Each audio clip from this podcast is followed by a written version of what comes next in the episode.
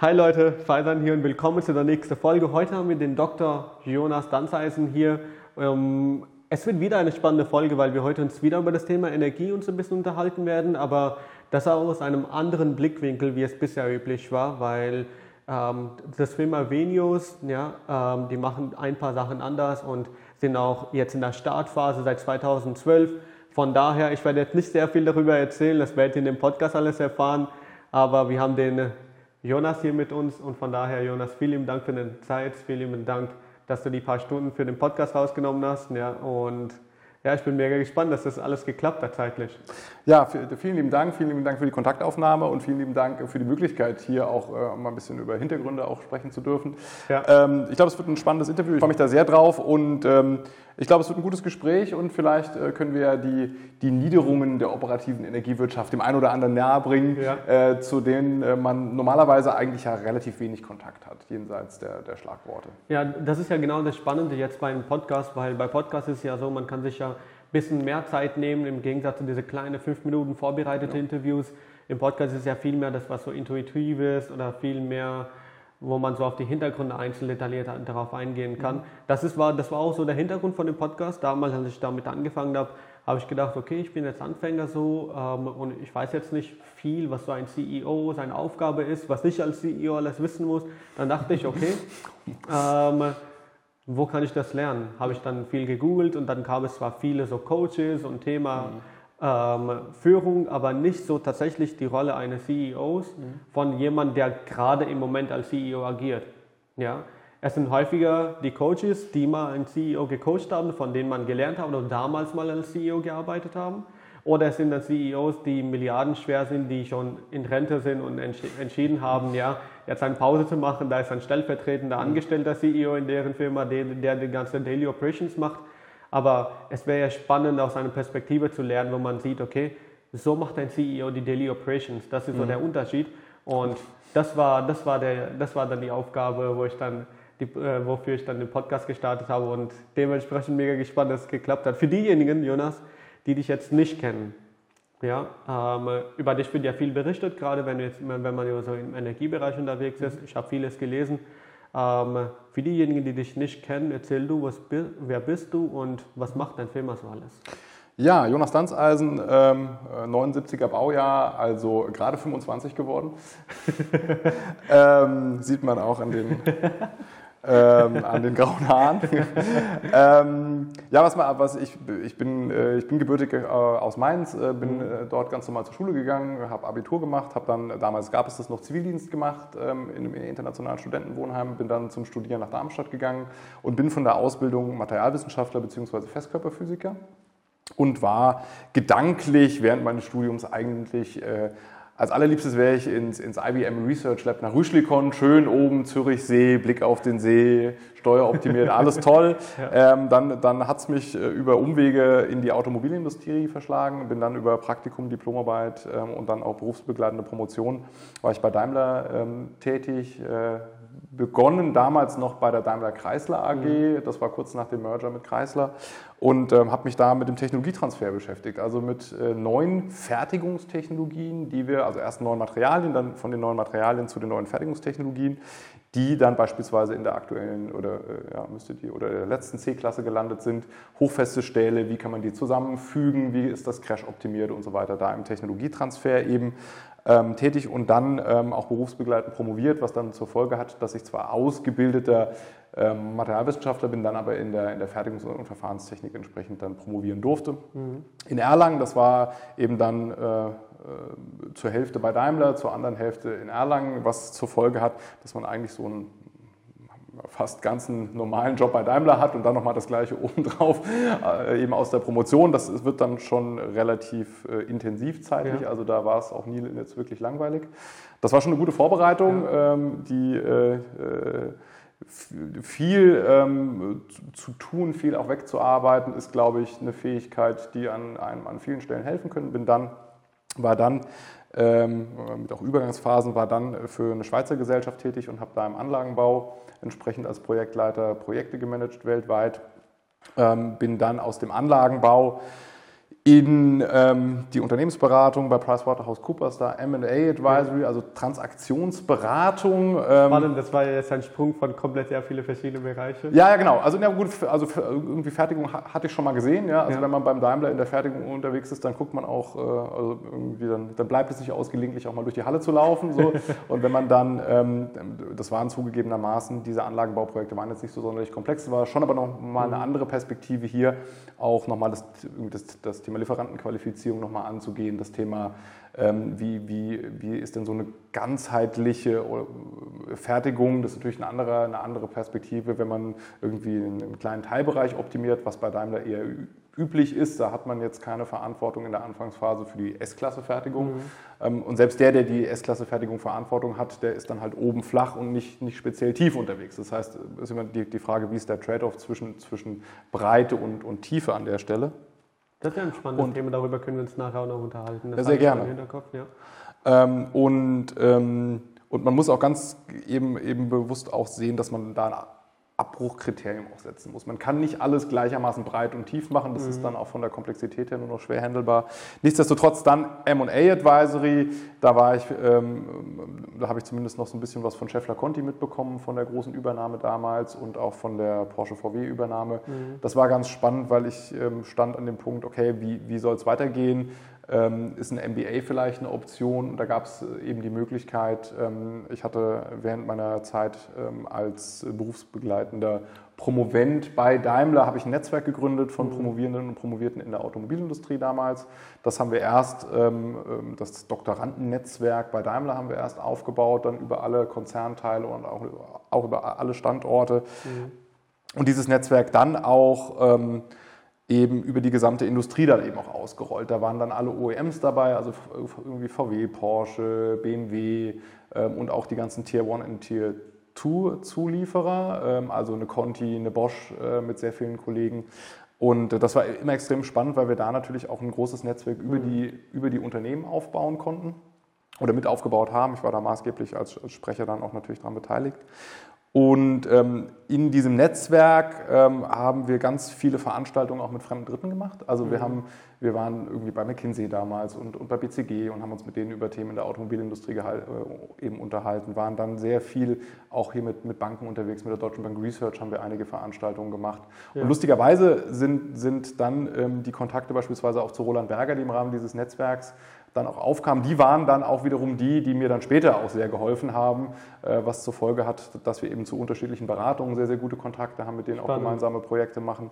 Oder ähm, auch zum Beispiel mit, mit verschiedenen Privatbanken. Bankhaus Metzler haben wir, haben wir einiges gemacht. Und da immer ähm, die, die Schnittstelle, und das war so die, die Idee, auf der einen Seite gibt es Leute mit einer tiefen technologischen Kompetenz und auf der anderen Seite gibt es Leute, die daraus eben dann ähm, mal, abgeleitete Informationen generieren. Um es mal so ganz irgendwie banal zu fassen. Also wenn ich mit einem ähm, Entwickler oder Forscher im, im, im, Batteriebereich unterwegs bin, dann kann der mir natürlich sehr genau sagen, welche Zellkonfiguration funktioniert und was nicht. So, wenn ich jetzt Investmentbanker bin, wäre das total gut zu wissen, was funktioniert und was nicht funktioniert, Logisch. weil ich auf Rahmen des Balance Sheets eben nicht mhm. sehe, was funktioniert und was nicht funktioniert. Und, und, seit Wirecard wissen wir, dass man auch da, sagen wir mal, kreativ sein kann oder auch etwas kreativer sein kann.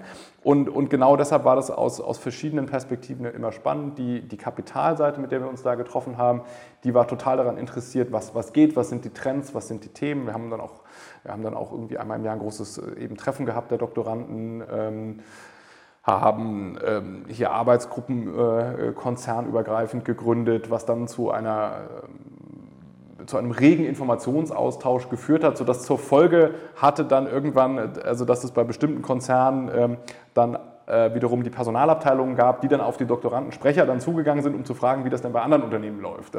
Ähm, und das war dann, hatte dann ähm, ähm, ist dann auch weiter, also waren am Ende des Tages dann irgendwie äh, eben 1000 Leute dann drin. Es gibt auch heute noch ein sehr lebhaftes Alumni-Netzwerk. Ja, also war, war schön, da bin ich dann irgendwie rausgewachsen wegen der Firma, ist, auch ein ist, Stück ist, weit, aber ist ein, ein, krass, ein, ein super Idee so viel gestanden ist. Ja. Aber ein, ein super Netzwerk und ähm, wir waren zum Beispiel ein, ein großer, ähm, wir sind für den VW-Konzern voll durchqualifizierter Lieferant.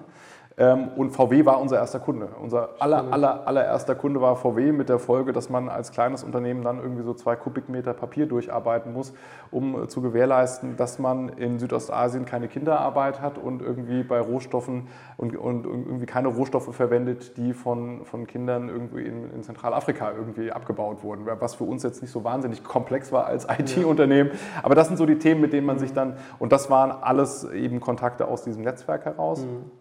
Und ähm, nun sind das natürlich auch alles Leute, ähm, die, die Anforderungen, ähm, eben wenn man, und auch mein Co-Gründer ist, äh, ist ehemaliger Automotive-Doktorand, war bei Infineon, war da auch Doktorandensprecher und da haben wir uns dann auch entsprechend auf den Netzwerktreffen kennengelernt und sind dann also gemeinsam aus der Automobilindustrie in die Energiewirtschaft oder mit Zwischenstufen, wir sind ja eher in die Energiewirtschaft reingerutscht. Also das war, wir haben dann eben, eben Beratung gemacht, dann ähm, gab es ja die letzte große Wirtschaftskrise, ähm, ja, vor etwas über zehn Jahren.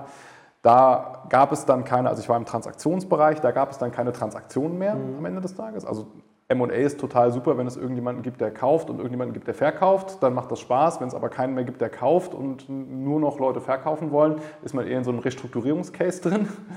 Mit der Folge, dass wir auch dann Restrukturierungsprojekte gemacht haben und da fühlte ich mich auch irgendwie zu jung. Also das ist so, also Corporate Restructuring ist mit Sicherheit ein spannendes Thema, da kann man auch sehr gutes Geld mit verdienen, ja. ist jetzt aber äh, aus meiner persönlichen Perspektive jetzt nicht so der Sweet Spot, an dem ich, mhm. an dem ich unterwegs bin. Also ich habe hab, hab ein Fable für Wachstumsthemen, ich habe ein Fable für neue Technologien. Ähm, äh, irgendwie 20 Prozent Mitarbeiter abbauen und zu gucken, wo, wo die jetzt am besten irgendwie gekürzt werden, ist jetzt irgendwie, irgendwie aus meiner Perspektive ja notwendig, äh, ja. für ein Unternehmen notwendig, ist jetzt aber nicht, sind jetzt nicht die Themen, mit denen ich jetzt, das, da habe ich jetzt nicht so die, die Passion, dafür stehe ich morgens nicht auf. Ähm, genau, und dann ähm, haben, wir, haben wir damals für VW Financial Services ähm, ähm, uns das Thema ähm, ja, Konnektivität angesehen, äh, Vehicle to X, Ladeinfrastruktur to X. Äh, ähm, und da gab es dann damals äh, ein, ein, ein, denkwürdiges Treffen mit Roland Berger. Da haben wir dann unsere Konzepte vorgestellt und unsere intelligente Ladeinfrastruktur, die wir dann auch, mit der wir einen Preis gewonnen haben, ähm, auf der, also den Cloud for Society Award von, von Microsoft als beste, Cloud-Lösung, äh, äh, on Earth natürlich, ja. klar, ja, und natürlich die allerbeste Ladeinfrastruktur überhaupt. Ja. Und äh, aber haben wir noch nachts dann irgendwie zusammengebaut. Aber da gab es dann ein denkwürdiges Treffen mit Roland Berger, mit dem zuständigen Partner im Automotive-Bereich. Und da sagte Danz Eisen, das ist ein super, das ist ein guter Typ. Ja. Ähm, Sie, Sie wollen in den Bereich Elektromobilität, das, äh, da, da, da sehe ich jetzt eine Herausforderung. Im Bereich Elektromobilität gibt es genau zwei Leute, die Geld verdienen. Die einen verkaufen Studien und die anderen verkaufen Beratung. Sie haben da so ein Produkt, ja. Äh, Sie haben Produkte, also Sie haben Lade Ladeinfrastrukturprodukt ohne E-Fahrzeuge ist irgendwie so herausfordernd, würde man sagen. Und ähm, das haben wir uns dann doch auch zu Herzen genommen und mussten dann jenseits der Begeisterung für unser Produkt, das natürlich überragend war und natürlich also Welt, der Weltbest natürlich, klar, ja. haben wir uns dann damit auseinandergesetzt, ob wir äh, A, äh, hier jetzt äh, das Thema Hardware irgendwie weiter treiben wollen und, ähm, und B, ob es denn in absehbarer Zeit die Möglichkeit gibt, irgendjemandem, irgendjemandem dafür, was wir tun, Rechnung zu schreiben. Ja, das ist so das Tolle am Kapitalismus. Ich habe irgendwas, ein anderer will es, ich gebe dir das und ich schreibe dir dafür eine Rechnung und du gibst mir dafür Geld. Das ist äh, ziemlich, ja, ähm, äh, die Herausforderung an der Stelle war, äh, irgendjemanden zu finden, irgendwie der das kauft. Ladeinfrastruktur ist jetzt sieben, acht Jahre später, ist es jetzt ein Markt, der langsam anläuft. So richtig mhm. doll sind die Business Cases nach wie vor nicht. So richtig profitabel. Ähm, äh, ist, ist durchaus eine Herausforderung. Ja. Und, und, genau an der Stelle sind wir, also bin ich wirklich froh, dass wir dann gesagt haben, ja, das ist zwar schön, aber lass uns doch mal gucken, wo so in diesem Umfeld da irgendwie was geht, weil der Markt ist schon spannend. Und wir sind dann quasi aus der Ladeinfrastruktur, Vehicle to X oder Ladeinfrastruktur, Charging to X, und gesagt, okay, aber also hinter dieser Ladeinfrastrukturbox, da hängt ja auch was dahinter. Ja? Mhm. Also da ist ja auch, äh, äh da, also gab es auch damals einen schönen Beitrag bei NTV mit, mit Microsoft zusammen, der müsste auch irgendwo im Netz noch verfügbar sein. Und, ähm, äh, und jetzt ist die Frage, was hängt denn da dahinter? Also, so, so, ah, da, völlig unerwartet, da hängt ein Stromnetz dahinter. Ja, so, ah, da, da funktioniert das. Und haben gesagt, na gut, aber wenn ich jetzt, also aus einer Stromnetzperspektive, also dem Netz ist es ja erstmal völlig wurscht, ob da ein Toaster, ein Dyson-Föhn, eine Ladeinfrastruktur oder ein Backofen dahinter hängt. Ja? Oder ein Großkraftwerk mit Elektrolyse. Ja? Ist, ist dem, also die Physik ja. dahinter ist die gleiche. Und haben gesagt, na gut, aber wenn ich jetzt äh, dazu übergehe, und das hat also in unserer Ladeinfrastruktur hatten wir damals schon ähm, die Fähigkeit, automatisiert Lastverschiebung zu betreiben unter Berücksichtigung der Power Quality, also der Stromqualität, wenn man das mal so fassen möchte. Äh, also Power Quality ist ein Maß für die, für die, für die äh, Qualität bzw. für die Einhaltung von, von, von Normen an der Stelle. Mhm. Und äh, ob ich da nun eine E-Fahrzeug lade, also ob ich da nun ein, ein, ein Auto hinten dranhängen habe oder eine PV-Anlage, ist nur ein anderes Vorzeichen. Ähm, hat aber einen Einfluss auf die Power Quality entsprechend. Mhm. Dann haben wir gesagt, na gut, dann, dann lasst uns doch mal diese irgendwie komplexe Hardware da rausschmeißen. Dann brauchen wir uns auch nicht mit dem Thema Fertigung zu beschäftigen, sondern lasst uns diese Mass, diese Auf, und das war damals schon der Fall, die hatten wir schon, ähm, die haben wir selber entwickelt, die Plattform, die auf die massiv äh, parallelisierte Verarbeitung von Daten optimiert ist. Lasst uns die doch nutzen und äh, so diese, diese Stromnetze da unten dran steuern, weil, weil, weil steuern muss ich sie, wenn ich ähm, ungesteuerte äh, Entnahme und ungesteuerte ähm, ähm, Einspeisung habe, dann ist es völlig unerwartet, dass so, dass die, dass die Infrastruktur dahinter darauf reagiert. Mhm. Entweder ich habe, also entweder ich reiße die Straße auf und werfe da Aluminium oder, oder Kupfer rein, oder ich beschäftige mich mit der Steuerung der Infrastruktur. Und genau an der Stelle haben wir gesagt, na gut, es muss also einen Markt geben für die Steuerung von Infrastruktur. Und dann haben wir gesagt, na gut, dann lass uns doch mal gucken, äh, irgendwie, irgendwie was da geht. So, das also, also unter, unter völliger Unkenntnis. Ja. Ähm, also was das für, für, für Konsequenzen hat und was da für Anforderungen auf uns zukommen und was. Wir sind also eher aus so einer Fundamentalmarktanalyse da drauf gekommen, was in Deutschland wirklich extrem atypisch ist. Also das ist eher so, wir, also wir vergleichen das also äh, in, in aller Bescheidenheit. Ähm, so, so, aus meiner Perspektive der Business Case von YouTube ist, wenn ich eine Plattform habe, auf der 90 Prozent der Leute ihre Videos gucken mhm. und ich diese Plattform bin, dann werde ich damit schon irgendwie Geld verdienen. Ja? So, das ist, das ist, das ist so der Case. Ja?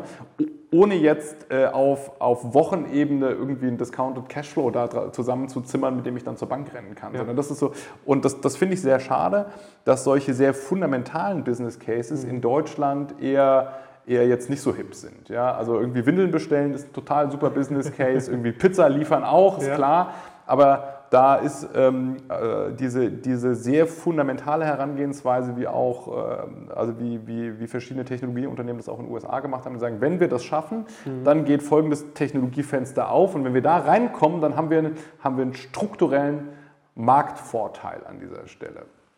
Und ähm, äh, rückblickend haben wir das natürlich genauso geplant und, mhm. und auch genauso dann auch umgesetzt. Äh, wir sind dann also da hineingestolpert und haben geguckt, was da, was da geht. Und dann haben wir uns dann von, von ja, haben wir uns dann so nach vorne iteriert mhm. und geguckt, wie, wie funktioniert der Markt überhaupt. Weil ähm, der, der, die, der, der Infra, also Stromnetze ähm, sind immer ein Monopol.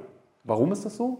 Weil es, ähm, weil es eine sehr, sehr teure Infrastruktur ist mhm. und äh, der beweist, äh, dass Oligopole für den Kunden nicht zwangsläufig billiger sind, der ist ja erbracht. Ja? Ist also massiv intransparent ja, und auch nicht billiger. Das heißt, ja. es gibt also es gibt in dem Fall beim, im Stromnetz gibt es genau eben eine Infrastruktur. Mhm. Diese Infrastruktur muss gebaut werden oder wurde gebaut, muss betrieben werden. Mhm. Ähm, und äh, genau an der Stelle ähm, ist eben äh, die, die Bewirtschaftung im Monopol und die Bewirtschaftung dann auch regulatorisch. So, und diese regulatorische Bewirtschaftung ist, ist auch weltweit gleich. Also ob wir nun nach Südamerika gehen, nach Nordamerika gehen, ob wir nach Europa gehen oder ob wir nach Asien gehen, das ist immer ein Stromnetz, das ist immer in der Hand von irgendwem und das ist dann immer wird es regulatorisch bewirtschaftet an der Stelle. Und die Frage, wie man da ähm, sich als Technologieanbieter positioniert, um in, diesem, in dieser Monopolstruktur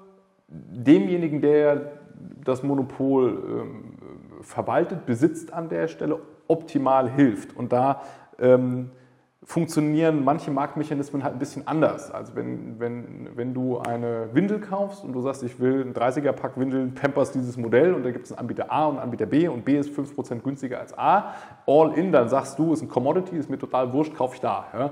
Kaufe ich beim nächsten Mal da.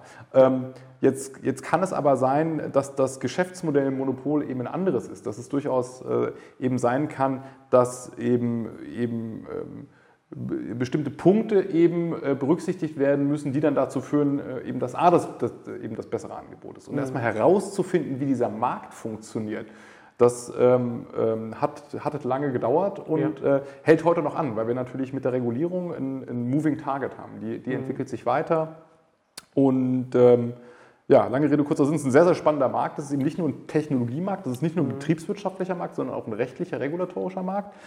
Ähm, und aus der Perspektive ist es immer so, dass, dass, äh, dass äh, Commodity-Märkte, also Windeln, bleiben wir bei dem Beispiel, mhm. Windeln dazu neigen, eben irgendwann in Richtung Commodity-Marge zu laufen, also irgendwie 1, 2 Prozent. So. Und ähm, Komplexität führt zu Intransparenz und Intransparenz ist immer gut für die Marge. So, bums. Insofern, ja, ja. Ähm, unter Berücksichtigung, dass dieser Markt intransparent ist, müsste der zumindest der Theorie nach eigentlich zu höherer Marge führen. Ja. ja. So die reine Lehre an der Stelle, ja. So, ähm, und was sind, was sind denn, also wir haben jetzt viel erfahren so über deine Geschichte, über dich als Person und auch, auch die Firma. Ähm, was sind deine täglichen To-Dos dann an der Stelle? Ähm, wie kam dann der Wandel von der Firma angestellt zu sein, dann zu Eigenständigkeit, Selbstständigkeit, eine Firma gründen und inwiefern hat sich das heute alles verändert? also als Angestellter in einem Konzern äh, oder auch als Angestellter in der Beratung hat man natürlich mhm. viele Themen schlicht nicht auf dem, also nicht, also nicht auf dem Tisch. So, ja. also irgendwie mit, aber ich, also ich mache das natürlich auch alles nicht alleine, sondern wir haben natürlich auch gute Kollegen. Ähm, ich bin eben nicht der einzige Gründer, sondern ich habe natürlich mit einem Kollegen gegründet. Wir haben mhm. aus der ganz frühen Gründungsphase noch einen zweiten Kollegen dabei. Das heißt, wir haben wir sind so ein, so ein Kernteam. Ähm, wir, ähm, wie, wie kann ich das am besten beschreiben? man muss sich auf der einen Seite, also ich habe irgendwie eine, eine Legaleinheit, eine Legal Entity und es gibt unterschiedliche Rollen. So, Im Idealfall ist es so, dass da irgendwie Liquidität irgendwie reinfließt und rausfließt und ja. im besten Fall ist das Delta, also am besten Fall fließt mehr rein als rausfließt. So, ja. raus sind irgendwie Miete, äh, Löhne sind natürlich ein großer, ein großer Punkt, irgendwie Kapitalkosten, tralala und so weiter. So. Wenn das Delta, also wenn weniger reinfließt als rausfließt, dann brauche ich irgendwie einen Investor, dessen Geld ich verbrenne. Und wenn, das ist eine spannende Anekdote, ja. Und wenn, ich, und wenn, und wenn, wenn weniger rausfließt als reinfließt, habe ich einen Gewinn und kann mir einen Porsche bestellen oder ein Flugzeug oder was auch immer. Ist also ja. wurscht. Also dann bleibt was übrig. Oder ich kann das in das Unternehmen reinvestieren und, und noch schneller wachsen und was auch immer. So, und ähm, dann, ähm, nun sind wir Softwareanbieter, wir haben also eine Cloud-Lösung. Das mhm. heißt, was ist unser Geschäftsmodell an der Stelle? Ohne jetzt den Kollegen von SAP zu nahe treten zu wollen, ähm, die natürlich deutlich größer und, und, noch viel erfolgreicher sind als wir. Also ähm, wir, wir haben eine Softwarelösung, die in der Cloud sich als äh, Funktion über die Bestandslösung äh, legt. Also da haben wir dann drunter irgendwie ein Asset Management. Asset Management sagt, was ist denn das für ein Ding, was da im Boden verbuddelt ist? Ist das ein Kabel, ein Trafo, ein Kabelverteiler, was auch immer? Wir haben ein Geoinformationssystem, das sagt, wo das ist, also zweidimensional oder dreidimensional. Wir haben da vielleicht ein Netzinformationssystem, das sagt, wie sind denn die, die Eigenschaften in der Verschaltung, Ring, offen, geschlossen, was auch immer. Und verschiedene andere Komponenten. Und da wir ähm, auf der Infrastrukturseite ähm, in der Mittel- und Niederspannung historisch einfach sehr wenig Transparenz haben, mussten wir da eben, eben ähm, haben wir immer eine, ähm, eine massiv unterbestimmte, ähm, eine, ein, ein massiv unterbestimmtes System an der Stelle. So, und dieses unterbestimmte System, wir nehmen also alle Daten, die wir kriegen können beim Kunden, ergänzen den gesamten Rest, den wir nicht kriegen können, durch, ähm, durch Modelle und bauen dann einen virtuellen Zwilling. So. Das ist bei uns Gott sei Dank mittlerweile weitestgehend automatisiert und da kommen wir dann auch zurück zu den Rollen. Was haben wir also? Wir haben irgendjemanden, der beim Kunden äh, eben Vertrieb macht und sagt, wir haben eine, eine, eine tolle Lösung, irgendwie kauft die doch. Wir haben dann Leute, die sich damit beschäftigen, wie das Ding beim Kunden eingeführt wird. Und wir haben ähm, äh, Kollegen, die sich dann mit dem Betrieb beschäftigen, also jetzt mal der reinen Lehre nach. Und wir haben Leute, die dann, äh, die dann irgendwie Rechnungen schreiben dafür, dass es dann irgendwie gemacht wurde. So. Und umso weniger Leute man haben, umso mehr von diesen Rollen, und dann gibt es noch Overhead, umso mehr von diesen Rollen wird dann auf weniger Köpfe irgendwie vereinbart. Dann ist dann derjenige, der den Vertrieb macht, vielleicht auch der, der die Implementierung macht mhm. und derjenige, der die Rechnung für, den, für die Leistung schreibt, dann auch gleich noch. Ja. Also, also irgendwie alles. Und umso mehr, äh, umso mehr Leute man hat, umso mehr ja, differenziert sich das dann eben auch aus. Das heißt, ich ähm, bin ähm, in, in meiner Rolle, sag mal, schwerpunktmäßig, das klingt jetzt irgendwie, irgendwie ganz groß so für alles zuständig oder weitestgehend zuständig außerhalb der, der harten technologischen Entwicklung und schaue so von rechts hinten auf die Delivery auch, damit wir in Time und in Budget sind. So, so das, ist, das ist so die Rolle. Ähm, Und, äh, was lande, und bei mir landen irgendwie gefühlt jeden Tag zwei Themen auf dem Tisch, von denen ich A vorher noch nie gehört habe und B noch keine Idee habe, wie ich die löse. So. Und das ist, das ist ja. neu, das ist ja. anders. Das, also diese, und das wird dann auch schnell dann, äh, das wird dann auch schnell mal, mal größer. Man muss sich halt mit, mit, mit Versicherungen rumärgern, man muss mit dem Finanzamt irgendwie verhandeln, man muss, oder was heißt verhandeln, man muss irgendwie Rechnung bezahlen, man muss irgendwie mit, mit Kunden Angebote diskutieren auf einer, auf einer hohen Ebene. Und das ist auch total spannend, weil ähm, äh, also in Deutschland beziehungsweise in verschiedenen Märkten, wir sind in Deutschland, Österreich, Niederlande, Belgien, in der Schweiz, in Österreich und in Indien unterwegs.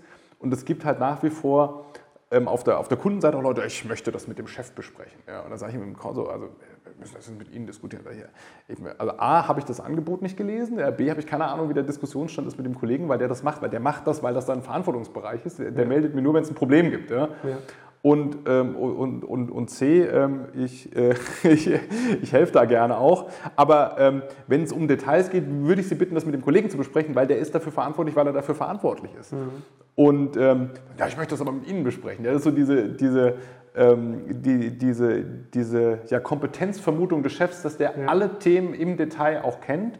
Und davon muss man sich irgendwann verabschieden. Das geht nicht. Also da sind wir, da sind wir bei dem Thema ähm, irgendwie Breite und Tiefe. Ja, mhm. Also wenn man irgendwie, irgendwie 30 Angebote gerade im Markt hat oder 100 Angebote, dann weiß ich äh, schwerlich nur, wie jetzt äh, die Feinheiten der Angebotsstellung in jedem einzelnen Angebot sind, wenn das vorher mit dem Kunden bilateral ausverhandelt wurde. Und da muss man sich auch auf seine Leute verlassen können.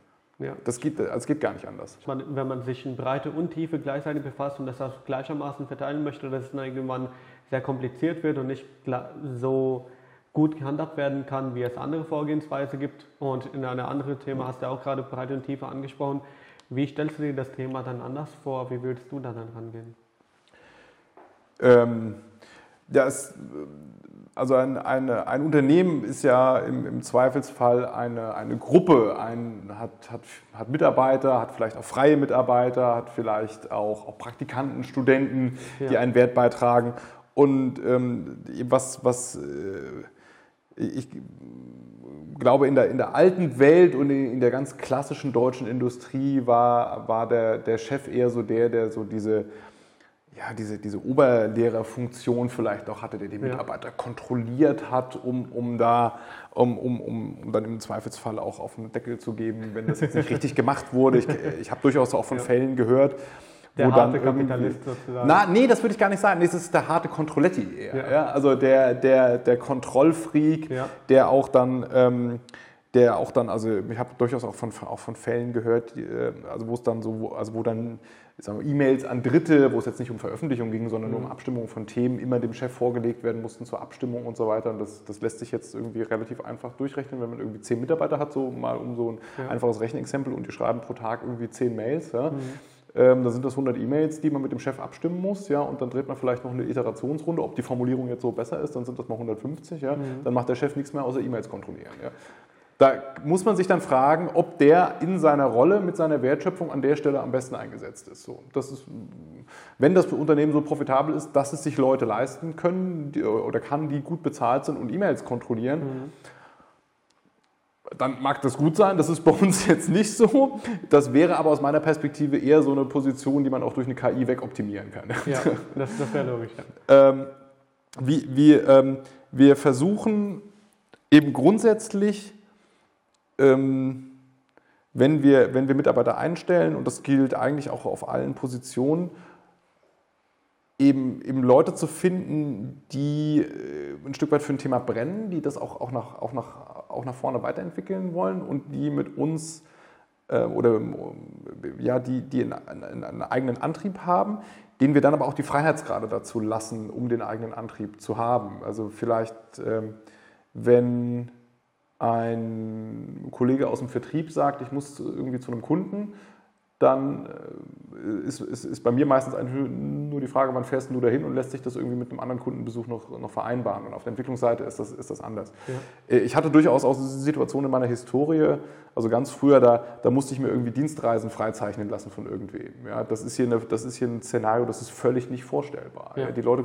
bestellen auch äh, irgendwie, wenn sie jetzt irgendwie ja, Kram haben, das bestellt, also da haben wir jetzt keinen Freigabeprozess. Wir mhm. haben auch keine wir haben auch also in der Form keine Reisekostenrichtlinie zum Beispiel. Wir sagen, geh in ein Hotel, wenn du äh, da, da, auch privat absteigen würdest, ist das okay, Haken dran. Ja? Und wir haben noch nie ein Problem gehabt. Wir haben also weder überbordende ähm, Abendessenrechnungen mit, mit, mit mehreren hundert oder tausend Euro jemals gehabt, ähm, als auch irgendwie Fünf-Sterne-Hotels, äh, die entsprechend über Wochen gebucht wurden. Das, das gab es nicht, das haben wir nicht. Das, das, das, ähm, ich glaube, mit vernünftigem Augenmaß, es muss Spaß machen. Mhm. Die Leute, die, die, die, Kollegen, die Mitarbeiter und ich auch selber, wir, wir, arbeiten sehr viel und da muss man sich auch mal was, auch mal was gönnen können. Das muss Spaß machen, geben und nehmen. Ja. Und äh, ich glaube, sobald man in einem Unternehmen, äh, irgendwie so der Running Gag war immer, wenn beim Unternehmen der kostenlose Kaffee gestrichen ist, dann ist der Kaffee nicht das Problem, ja. Ja, sondern dann liegt das Problem wahrscheinlich deutlich tiefer.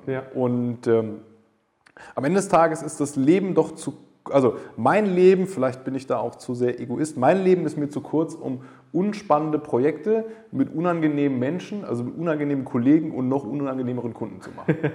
Dafür ist mir mein Leben zu kurz. Ja? Punkt. Das, ja, da bin ich wenn man das macht, wird das Leben noch kürzer wegen dem Stress. Ja, da, genau, das kommt dazu. Insofern ist ja. das eigentlich lebensverlängernd. Das hat jetzt nichts daran geändert, dass ich zehn Jahre früher äh, habe angefangen grau zu werden als mein Vater.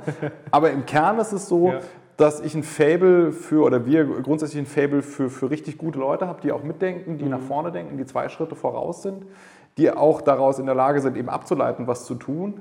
Und äh, das führt heute dazu, dass wir auf der Technologieseite laut der Maßgabe von verschiedensten Kunden nach Benchmark-Analysen sowohl national als auch international dem Stand der Technik im Markt zweieinhalb, drei, also zweieinhalb bis dreieinhalb Jahre, zweieinhalb bis dreieinhalb Jahre voraus sind. So. Mhm. Warum? Wir hatten niemanden, an dem wir uns orientieren können. Und wir haben die ersten Jahre, als wir die Firma gegründet haben, hat uns sowieso grundsätzlich jeder für, für wahnsinnig gehalten. Die sagten alle, das, das geht gar nicht mhm. und das kauft keiner. Und, und, und, und wenn es einer kauft, dann geht es nicht. Also ja. das war so das Narrativ. Die haben, also wir haben wirklich, wir, wir haben wirklich einen Markt entwickelt. Also wir haben nicht eine neue, wir haben nicht ein Produkt auf einen Markt gebracht, sondern wir haben, eine, wir haben einen wir haben intellektuell einen Lösungsraum vorbereitet. Ja. Und diesen Lösungs- oder diese, die, oder die, also eher diesen Problemraum sozusagen angedacht oder gesehen, das war ja auf der wissenschaftlichen Ebene ja schon da, und haben dann relativ dazu ein, ein Produkt gebaut oder eine Produktsuite gebaut mhm. und haben gesagt, okay, wenn, wenn wir mal davon ausgehen, dass das das Problem ist, was ein physikalisches Problem ist, mhm. dann können wir Software dafür benutzen, um dieses physikalische Problem zu lösen. Und wenn ich mit Software ein physikalisches Problem löse und das wertschöpfend ist für meinen Kunden im Monopol und regulatorisch äh, irgendwie, irgendwie äh, zulässig, bla bla bla, dann muss ich damit Geld verdienen können. Wie viel das dann ist und wie dann der Business Case im Detail aussieht, ist eine ganz andere Geschichte. Ja. Aber das war so die, äh, eben das war so die Grundüberlegung. Und dann haben wir auch in der Anfangsphase, haben wir natürlich auch Beratungen gemacht an verschiedenen Stellen, um damit Geld zu verdienen. Wir haben ganz in der frühen Phase haben wir Energieeffizienzberatung gemacht. Da sind wir durch Lagerhallen gerannt und haben Glühbirnen gezählt und so ein Kram. Das war gut, profitabel, alles gut. Das ist ein wichtiger Job. Damit irgendwie kann man auch gut, skaliert halt nicht. Das ja. ist halt irgendwie doof. Und wir haben es halt lieber, wenn wir irgendwie Algorithmen arbeiten schicken als Menschen. Ja, ja. Es stimmt, zwar, äh, also es stimmt zwar, Slavery gets shit done, ja, und man kann dafür auch Rechnungen stellen, aber es ist halt nicht so charmant. Ja. Ja. Dann sind wir wieder an dem Punkt, dass man sagen muss, okay, dann habe ich halt nur irgendwie, irgendwie Menschen, die ich verkaufe und, und dafür rechne ich halt Tagessätze ab. Wir, haben lieber, wir verkaufen lieber eine, am Ende des Tages verkaufen wir auch nicht IT oder, oder haben Lizenzcase, sondern wir verkaufen oder wir, wir, wir bieten dem Markt eine, ein, ein, einen Lösungsraum, ein Lösungskonstrukt an mhm. und daraus abgeleitet eigentlich, eigentlich ein Business Case. Wir sagen, wenn du das machst, dann sind das deine Vorteile, 1, 2, 3, 4, 5. Da liegen normalerweise die Kosten dahinter, 7, 8, 9, 10. Und wenn du es mit uns machst, ist es hast du Risiken reduziert, die sind so viel wert, hast du mehr verdient, das ist so viel wert, kannst du deine Mitarbeiter effizienter einsetzen, das ist so viel wert und so weiter und so weiter. Und da muss man halt dann einen Strich drunter machen und sagen, der Blumenstrauß, der damit zusammenhängt, der ist dann das wert und davon hätten wir gerne folgenden Anteil. Ja. Und am besten weniger als das, was den. Ja, klar, klar. Genau. sonst sind wir ja im Sozialismus, ja. Ja. ja. Ähm, wir haben jetzt so ein bisschen das Thema Struktur, ein strukturelles Thema auch noch angesprochen, weil du gesagt hast, ähm, dass wenn man den Mitarbeiter Vertrauen schenkt, dass sie dann dementsprechend das nicht ausnutzen, indem sie sich so. Zumindest bei mir in unserer Genau, Situation, ja. in unserer kleinen Welt, ja. Ja. Ähm, das ist ja auch ein Strukturthema. Zum Beispiel in deinem Fall ist es ja das Thema Unternehmen Inhaber geführt, also zumindest von einem, einer der Gründer geführt. Auf der anderen Seite gibt es Unternehmen, wo die CEOs vielleicht angestellt sind, die ähm, darauf bedacht sind, für den Inhaber die ganze Zeit Profite zu maximieren oder am besten, dass das Unternehmen auch langfristig am Markt bleibt. Inwiefern siehst du da Unterschiede in der Vorgehensweise oder allgemein in der Struktur? Ähm, was ist für dich dann der Hauptunterschied, wenn man jetzt ein inhabergeführtes Unternehmen sich anschaut und von einem angestellten CEO sich das anschaut? Ähm, ich, also als, als, als angestellter CEO, sagen wir, unter Vernachlässigung der Tatsache, dass ich das, den konkreten Auftrag der Eignerseite habe, ähm, ist mein, äh, ist, also wir, wir, wir, haben hier, wir haben hier intern den Spruch, wenn, wenn Leute etwas Komisches tun, schau auf ihr Anreizregime. Ja, also wenn jemand angereizt ist, ähm, also wenn ich, wir bleiben beim Beispiel Windeln, wenn ich angereizt bin, wenn mein Bonus davon abhängt, dass ich möglichst viele Windeln verkaufe, ohne den Deckungsbeitrag zu beachten, dann senke ich den Preis so weit runter, dass ich billiger als alle anderen bin, dann verkaufe ich unglaublich viele Windeln ähm, und kriege einen unglaublich hohen Bonus. Ob das Unternehmen damit Gewinn macht oder Verlust macht, ist mir egal. Logisch. Und genau an der Stelle sind wir, ähm, ich glaube, dass den Willen vorausgesetzt, ähm, inhabergeführte Unternehmen in der Lage sind, hier auch länger hartnäckiger Verluste zu akzeptieren, um strategischen Geschäftsbereich aufzubohren. Da wären wir wieder bei dem Thema, es gibt sozusagen, also man macht sich so eine, man macht sich ein Abbild vom Markt und sagt, wenn folgende Marktmechanismen funktionieren, dann muss es ein Geschäftsmodell, also, also dann muss irgendwie Produkt ABC, was auch immer, oder Service ABC, hilft, in diesem, hilft bei diesem Problem oder hilft bei dieser Herausforderung. Dafür werden Leute bereit sein, Geld zu verdienen, äh, Geld auszugeben. Und damit werden wir dann wiederum Geld verdienen. Mit der Folge, dass ich eine solche Herangehensweise kann ich nicht quartalsmäßig machen. Das geht nicht. Ja. Und genau an der Stelle haben wir, haben wir das, das klassische Problem, dass ähm, Unternehmen, und da würde ich es eher abschichten, Unternehmen, die auf Quartalszahlenoptimierung unterwegs sind, die sind eher nicht in der Lage, solche Geschäftsmöglichkeiten zu adressieren. Mit der Folge, dass sie dann auch dieses eben Geschäft nicht machen werden. Das kann auch ein angestellter Manager tun, wenn er die richtigen Freiheitsgrade hat. Das oder die Herausforderung an der Stelle ist, dass zwischen Idee heute, also es gibt da einen Markt, dann gibt es also, dann gibt's vielleicht ein lauffähiges Produkt, im besten Fall ein Jahr, nachdem man das identifiziert hat. Dann muss man damit mit dem Vertrieb beginnen. Das wäre auch sehr optimal. Dann habe ich ein weiteres Jahr. Ähm, dann habe ich nach, nach zwei Jahren nach der Entscheidung ähm, habe ich das Produkt beim Kunden. Dann, dann, testet der Kunde das noch ein Jahr, wie ist das Jahr weiter. Und dann nehme ich diese im Idealfall positiven Ergebnisse von dem ersten Kunden oder von den ersten Kernkunden und kippe das in den restlichen Markt. Das heißt, nur für die erste Iteration sind schon vier Jahre rum. Ja. Und ähm, die, die Verweildauer, die normale Verweildauer von CEOs auf entsprechenden Posten liegt bei 3,5. Ja. Das heißt, das wirtschaftliche Anreizregime für die etwas solches zu tun, ist, also ist nahe Null bzw. unter Null. Ja. Und dann haben wir das zweite Problem, ähm, und das, ähm, ich hatte, wir hatten, wir haben uns in der früh oder in der früheren Phase der Gesellschaft an einem, an einem, an einem Konzern in der Energiewirtschaft ziemlich die Zähne ausgebissen.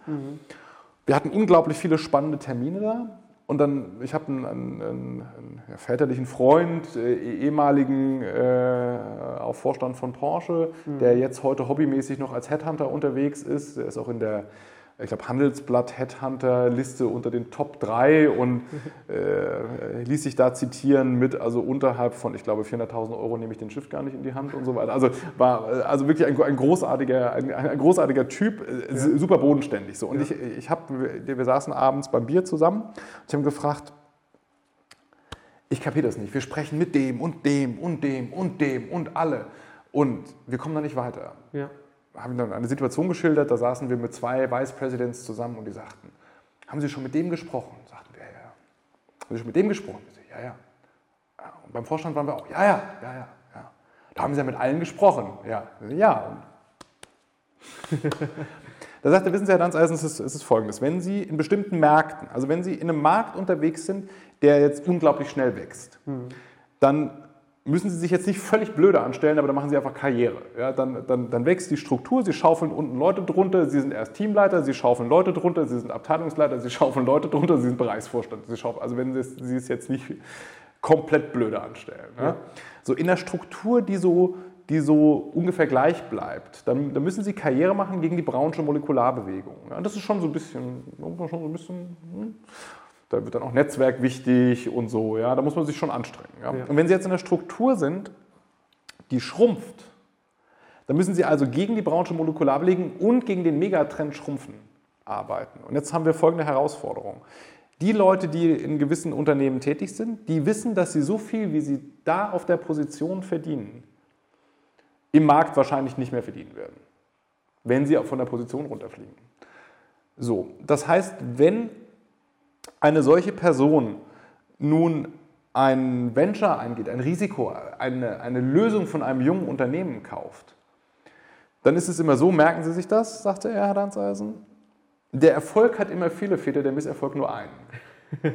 Und wenn das Ganze erfolgreich ist, dann waren natürlich alle daran beteiligt mhm. und alle haben diese Entscheidung unterstützt. Wenn das ein, ein Verkacker wird, dann sind Sie dafür zuständig, weil das war Ihr Budget. Ja? Und dann sind Sie dummerweise raus. Mhm. Und spätestens Ihre Frau und Ihre Kinder, deren Privatschule bezahlt werden muss, und man möchte ja auch weiterhin zweimal mehr in, Urlaub fliegen, bla bla bla, also sind da auch gewisse Anforderungen, da möchte den Lebensstandard ja auch halten. Spätestens die werden sagen, ach Schatz, oder Ihre Frau, ach Schatz, mit der Selbstverwirklichung im Job, lass das doch mal sein, mach doch Dienst nach Vorschrift. Ja. Weil man kann nicht dafür gekündigt werden in entsprechenden Strukturen, dass man exakt das Gleiche macht, was der Vorgänger gemacht hat. Ja? Das geht nicht. Ja. Also in, nur in Ausnahmefällen. Sagen wir mal, das ist jetzt bei den Piloten der Lufthansa gerade ein bisschen anders. Ja? Die haben auch eine andere Situation. Die haben ja, ja dummerweise keinen Markt mehr. Aber ähm, an der Stelle in, in, in so klassischen Industrieunternehmen. So, und jetzt, jetzt haben wir also folgende Situation. Wir haben also einen Manager, der der Vice President, Executive VP oder, oder Bereichsleiter, der eigentlich keinen wirtschaftlichen Vorteil davon hat, wenn er eine neue Technologie einkauft, mhm. weil wenn er von einem jungen Unternehmen kauft, wenn es schief geht, äh, ist er der Gebissene. Wenn es gut läuft, schnappt sich sein Chef oder Chefchef die Lorbeeren und sagt nach oben, ich war's. Ja? Ähm, heißt nun, der hat nun wiederum das Problem, wenn er trotzdem innovativ wirken möchte, ja, dann muss er etwas tun, was wir gemeinhin intern Innovationssimulation nennen. Ja? Er muss also innovativ wirken, ohne ja. innovativ zu sein. Mhm. Innovativ wirken tut er, wenn er auf Konferenzen geht, Vorträge hält und äh, Preise verleiht, die er selber nicht finanziert hat oder auch möglicherweise selber finanziert hat. Innovativ sein oder er ist innovativ, wenn er Geld in die Hand nimmt und dafür etwas einkauft, bei dem es ein Umsetzungsrisiko gibt. Und das erste tun ganz, ganz viele, das zweite tut kaum jemand. Und da sind wir bei einem Kernproblem der deutschen Wirtschaft. Wir haben, mhm. Wir haben hier an der Stelle die Herausforderung, dass äh, in Englisch würde man sagen, Risk-Taker eigentlich bestraft werden. Und damit sind wir bei der Frage, wie, wie ist das in dem Unternehmen? Wenn ein CEO den Auftrag hat, das zu tun und einen Dreijahresvertrag hat, würde ich nur Innovationssimulation betreiben und keine echte Innovation, weil bis die Innovation wirtschaftlich greift, ist er schon zwei Positionen weiter. Das heißt, der positive Impact mhm. auf sein Standing im Markt und auf sein Gehalt wird sehr überschaubar sein. Und nun könnte man sagen, wir müssen das agil machen und wir müssen das äh, schnell machen, am Markt entwickeln. Das Problem ist nur, dass bestimmte Technologien ähm, sich einfach nicht, nicht also grundsätzliche Technologien lassen sich eben einfach nicht schnell agil entwickeln, sondern da muss man mal ein Brett bohren. Es gibt einen Grund, weshalb das vorher keiner gemacht hat, weil vorher keiner die Technologie, die Mittel und auch die, die Fähigkeiten und den Willen hatte, dieses Brett echt zu bohren. Mhm. Und damit sind wir in einem strukturellen Zielkonflikt. Und ähm, ich sehe zumindest in Europa bei vielen Themen den nur noch den Willen zur inkrementellen Innovation und nicht mehr wirklich mal auch ein neues Thema anzugehen. Und da sind wir bei diesem, ob das nun der Nokia-Fall ist oder ob das nun andere Technologien sind, bei denen dann Unternehmen aus anderen Märkten, und das ist äh, schwerpunktmäßig die USA oder auch China, die mhm. dann sagen, wir, wir, wir, wir wollen das, wir machen das, wir setzen, wir setzen Leute da dran und wir setzen und wir, wir stellen die Mittel zur Verfügung, um sowas strukturell aufzubohren. Und wenn das dann funktioniert, dann bin ich an dem Punkt, den, den, den ähm, wir auch gerade sehen, dass wir mit unserer Lösung etwas anbieten, was vorher lokal vor Ort mit einer klassischen Technologie gelöst wurde und wir in kleiner 10% der Zeit zu deutlich weniger Budget und immer noch mit höherer Marge mehr Dienstleistungen anbieten können, als die Bestandsanbieter das können. Das heißt immer noch nicht, dass einem die, die Produkte wie, wie warme Brötchen aus der Hand gerissen werden, weil es immer noch ein Transformationsprozess ist. Ja. Aber das geht Tesla jetzt auch nicht anders. Ja? Die, haben ja. jetzt, die verkaufen jetzt auch keine 20 Millionen Autos im Jahr, so viel ja. wie VW und, und, und, und Toyota zusammen. Mhm. Die haben aber einen Vorsprung an der Stelle, den die anderen, der, der immer weiter wächst, den die anderen heute wo sie sehr, sehr viel Geld dafür ausgeben müssen, um das, um das zu lösen. Und ein, ein schönes Beispiel finde ich, ähm, dass, äh, dass äh, zumindest meines Kenntnisstandes nach das Kernteam für die Bordnetzentwicklung bei Tesla, also diese, das, das äh, Betriebssystem des mhm. Autos, ähm, die die Basis dafür gelegt haben. Das sind, glaube ich, so knapp zwei Dutzend Leute, irgendwas zwischen 18 und 25 habe ich gehört mhm. in der Größenordnung. Das ist ein kleines Team, das ist kompakt, das ist 100 Prozent darauf eben committed, die, die, die, die, die wollen eben dieses Thema nach vorne bringen oder bringen dieses Thema nach vorne. Und bei VW sind es 1000. Ja? Und das ist, das ist so dieses alte Beispiel. Ich kann halt mit in, äh, in, in neun Monaten mit einer Frau ein Kind bekommen. Ja? Ich kann halt mit zwei Frauen zwei Kinder bekommen, aber ich kann nicht mit neun Kinder, äh, mit, mit neun Frauen in einem Monat ein Kind bekommen. Das funktioniert nicht. Ja? Ich habe da ja. gewisse und, und oder da dieser alte, äh, der fürchterliche Spruch, Gras wächst nicht schneller, wenn man dran zieht. Ja? ja. Gibt bestimmte Themen, da muss man sich mal drüber Gedanken machen. Es gibt bestimmte Themen, da, die, die, müssen im Markt auch reifen. Da braucht man auch mal ein Kundenfeedback. Und das geht halt nicht von, von jetzt auf gleich. Und selbst wenn man da 10.000 Leute drauf wirft, dann hat man da unglaublich viele Meetings, bei denen man sich gegenseitig miteinander abstimmt und irgendwie Ringelpiez mit Anfassen spielt. Aber da kommt nicht zwangsläufig hinten mehr raus. Ja. Nicht zwangsläufig. Es kann, aber muss nicht. Und wenn es nicht passiert, dann haben wir so dieses IE3-Thema oder hier ID3 heißt das Ding, glaube ich, von VW, ähm, wo es eben, eben auf der Softwareseite echt ein Problem gibt. Und da haben wir, haben wir, haben wir so im, im Markt auch so ein bisschen das Problem, dass ist ähm, der ganz reinen Lehre nach, wenn heute eine Ausschreibung eben stattfindet, dass eben in den allermeisten Fällen der günstigste Anbieter genommen wird. Und es gibt auf der einen Seite könnte man jetzt sagen, das ist der, der seine Prozesse am effizientesten managt, der am meisten automatisiert ist, der am besten im Markt aufgestellt ist. Es kann aber auch einfach sein, dass der das unreifste Produkt hat äh, und, ähm, und irgendwie die äh, die billigsten Mitarbeiter verwendet und dann irgendwie eine halbfertige Banane liefert und sagt, wenn, du, wenn das Ding erstmal beim Kunden ist, fire and forget, ja, dann muss er halt einen Change, äh, irgendwie einen Change Request stellen und dann schauen wir, dass wir das irgendwie hinten dran fummeln. Ja. Also das ist so die andere Wahrheit. Und ähm, was ich in den USA sehe, ist, dass es da zum Teil eben die Anforderungen gibt in, in, in einigen Staaten, dass eben äh, bestimmte Einkaufsvolumina sowohl von der, von der öffentlichen Hand als auch von Unternehmen regulatorisch ähm, also werden die Unternehmen mal, angereizt oder gezwungen oder angereizt, die von jungen Unternehmen einzukaufen. Und ich glaube, das, das geringste Problem in Deutschland, äh, beziehungsweise wir haben, wir haben hier viele clevere Ingenieure, wir haben hier viele gute Technologien, aber wir sind in der Monetarisierung äh, ziemlich beschissen, so vom, vom, vom Track Record her. Und das zweite Problem ist, dass das Risiko, also irgendwie der Mensch ist risikoavers und da ist ja jetzt ein Unternehmensgründer auch nur, nur bedingt anders als der Vice President äh, eben bei einem Unternehmen. Der hat nämlich vielleicht auch eine Frau und Kinder hinten dran. Und die Wahrscheinlichkeit, dass die irgendwann sagt, du arbeitest irgendwie 60, 70, 80, 100 Stunden die Woche, das Gehalt ist jetzt nicht so wahnsinnig. Es ist toll, dass du deinen Traum als Unternehmer lebst, aber wir würden auch gerne mal in Urlaub fahren und der Musikunterricht für die Kinder muss auch bezahlt werden. Ja? Und das wäre toll, wenn, wenn das irgendwie funktionieren würde. Und ähm, da ist natürlich ähm, äh, der, der, der Anreiz, unternehmerische Risiken einzugehen, ist jetzt nicht so wahnsinnig hoch, weil wenn man erfolgreich ist, ähm, dann, dann, dann wird es einem irgendwie wegbesteuert. Und wenn man nicht erfolgreich ist, dann landet man in der Privatinsolvenz und darf sieben Jahre irgendwie äh, in, in, in, Knechtschaft leben. Ja. Das ist so. Ähm, und das ist so als, als, ähm, als Punchline für unternehmerische Risiken irgendwie jetzt nicht so wahnsinnig sexy. Und, und da muss man sich fragen, warum gründen, also warum gehen, aber also warum wollen große Teile der jungen Generation zum Staat, ja? Mhm. weil da die Kohle regelmäßig aus der Steckdose kommt, ja? also da muss man jetzt nicht viel tun und wenn man keine irgendwie goldenen Löffel klaut, dann wird man, da fliegt man da auch nicht mehr raus. Ja? Das ist also sicher, da ist nicht so viel Dynamik, nicht nach oben, nicht nach unten drin. Wenn man das gut findet, ähm, also ist das, äh, ist das, äh, ist, das auch eine, ist das auch total legitim. Ich möchte da nicht mal, ich, bin, ich komme selber aus einem Beamtenhaushalt, ähm, aber der, wir, wir haben, also Unternehmertum wird jetzt nicht besonders angereizt. Und wir haben natürlich in Deutschland nach wie vor eine große Neiddebatte. Wir haben auch, äh, ähm, wir haben ja auch eine, eine, eine Bundespolitik, die sagt, wir brauchen Reichensteuer und so und da müssen wir jetzt nochmal draufhauen.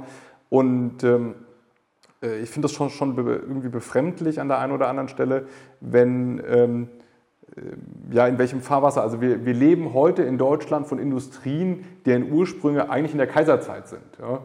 Das ist also jetzt nicht besonders disruptiv aktuell. Ja. ja. Und wir, ähm, wir äh, geben, äh, ich habe es heute Morgen äh, gehört, wir, äh, der Digitalpakt für Schule sind, glaube ich, 4, 5 Milliarden, irgendwas in der Größenordnung.